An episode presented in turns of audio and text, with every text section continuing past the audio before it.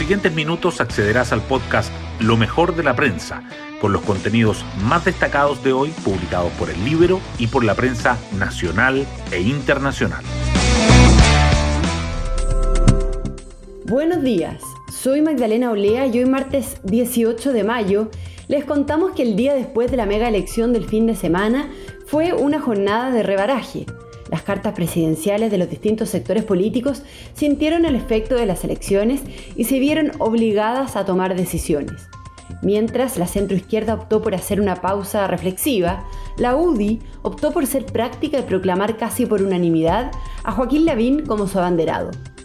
En todo caso, las primarias del 18 de julio están en completa incertidumbre, pero pasado mañana, el jueves, habrá más certezas. Las portadas del día.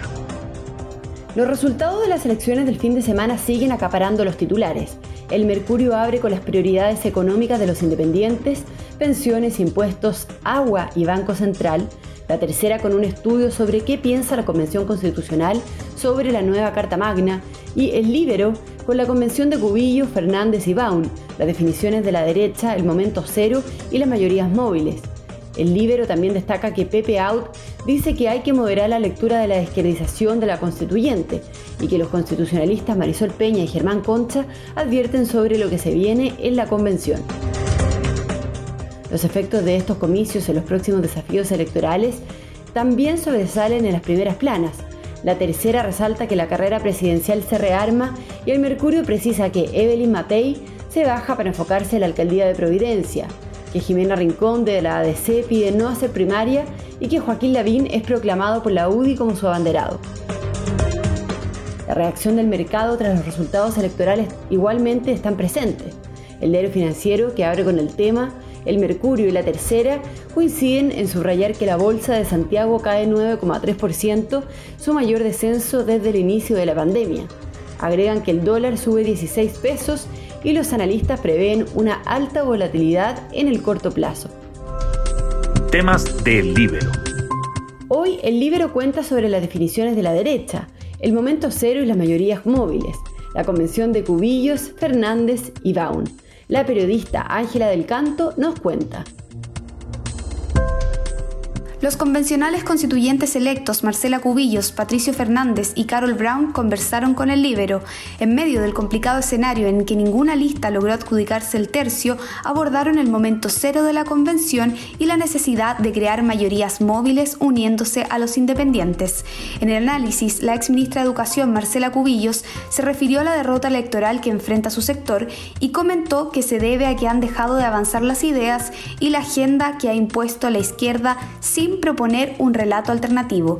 Asimismo, la ex subsecretaria de la Niñez, Carol Brown, tomó como ejemplo las últimas elecciones en España y aseguró que cuando uno transforma las ideas de derecha en causas es como se gana efectivamente. En cuanto a la elección de independientes, el periodista Patricio Fernández valoró la diversidad y comentó que irá a la convención a descubrir personas que vienen de distintas partes. Pueden encontrar esta nota en www.ellibero.cl. Hoy destacamos de la prensa. Así piensa la nueva Convención Constitucional. 10 claves sobre la postura de los elegidos para escribir la Carta Magna. Cambiará el sistema presidencial como lo entendemos hoy, se integrarán nuevos derechos como el agua y la vivienda y se mantendrá la autonomía del Banco Central.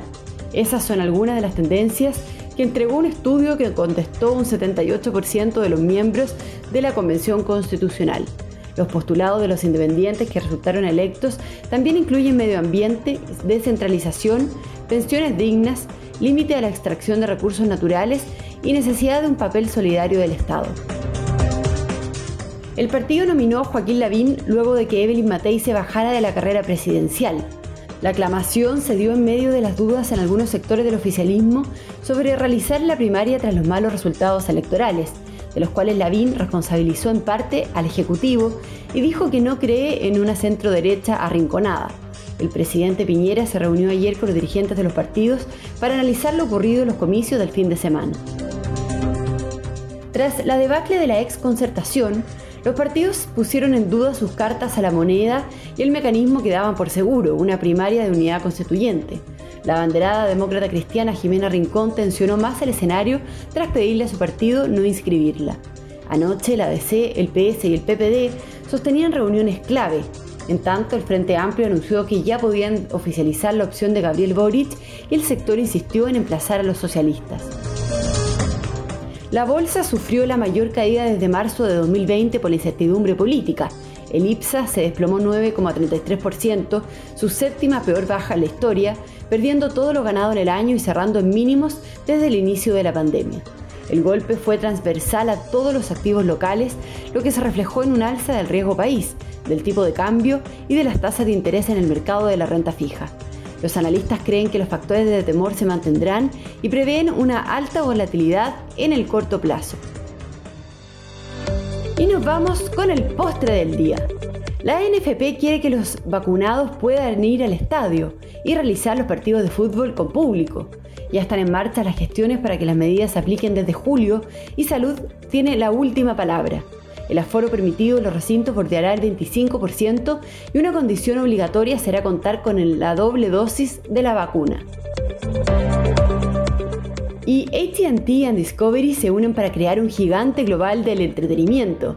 ATT acordó funcionar sus operaciones de medios con Discovery para crear una nueva empresa de entretenimiento fusionando activos que van desde CNN y HBO hasta Animal Planet y Food Network. Bueno, yo me despido, espero que tengan un muy buen día martes y nos volvemos a encontrar mañana en un nuevo podcast, Lo mejor de la prensa.